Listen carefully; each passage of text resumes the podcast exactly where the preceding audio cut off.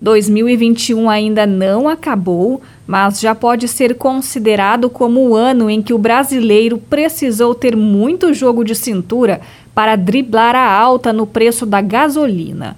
E na hora da economia, vale até refazer estratégias cotidianas, como buscar os filhos na escola. É o que fez o consultor de vendas Ronaldo Antônio. O que eu faço para driblar e para tentar ter uma economia maior é que eu tenho dois filhos na escola. Então, eles estudam na parte da manhã. Então, de manhã, eles vão vão juntos para a escola, eu levo. Só que na hora da saída, a minha filha ela sai às 11 horas e o meu filho sai ao meio-dia. Então ela sai às 11 e aguarda uma hora na escola para quando sair o irmão meio-dia, aí eu vou buscar os dois para poder voltar para casa, porque tá muito difícil. E assim a gente vai levando. Ronaldo trabalha com vendas e até na hora de atender os clientes precisou se adaptar. Boa parte do trajeto de visitas aos seus compradores agora é feito a pé. Com o reajuste sendo quase frequente a cada 15 dias, estamos sofrendo muito, principalmente quem depende do carro, assim como eu que faço vendas, né? Então, eu que trabalho e atendo clientes de porta em porta, não tem como fazer visitas de WhatsApp, nem por telefone.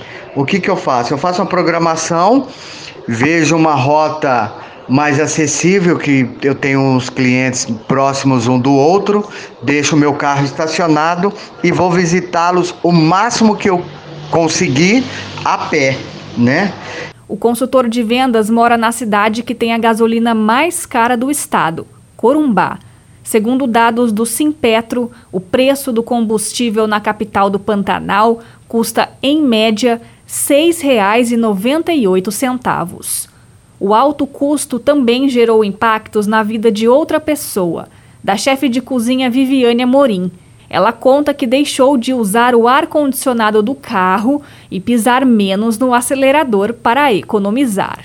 E olha que não usar ar-condicionado em Corumbá não é tarefa fácil. Eu tenho uma confeitaria aqui em Corumbá, né? E eu utilizo o meu carro para fazer compras, eu faço entregas também, e nessas entregas eu cobro cinco reais.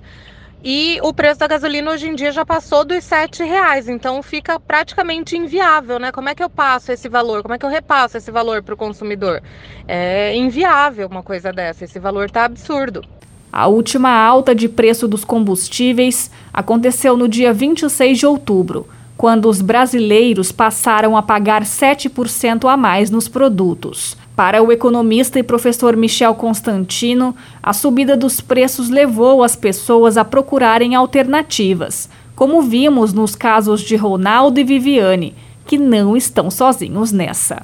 Uma das alternativas é fazer um investimento em gás natural, o que fez com que o gás também elevasse, né? não tanto quanto a gasolina, mas o gás natural tem um investimento inicial e tem também esse aumento porque a gente agora está demandando mais gás natural. Então isso é uma das alternativas. Então as pessoas tentam substituir o produto. Vai para o etanol, o etanol não está tão barato também, tenta na gasolina de novo, tenta aí é, fazer algumas alternativas. O economista destaca ainda que é importante observarmos a forma como consumimos os combustíveis principalmente né, a gente que tem automóvel. Né? Será que a gente está consumindo de forma mais individual ou coletiva? Então agora é um dos momentos que está acontecendo as pessoas buscarem essas alternativas.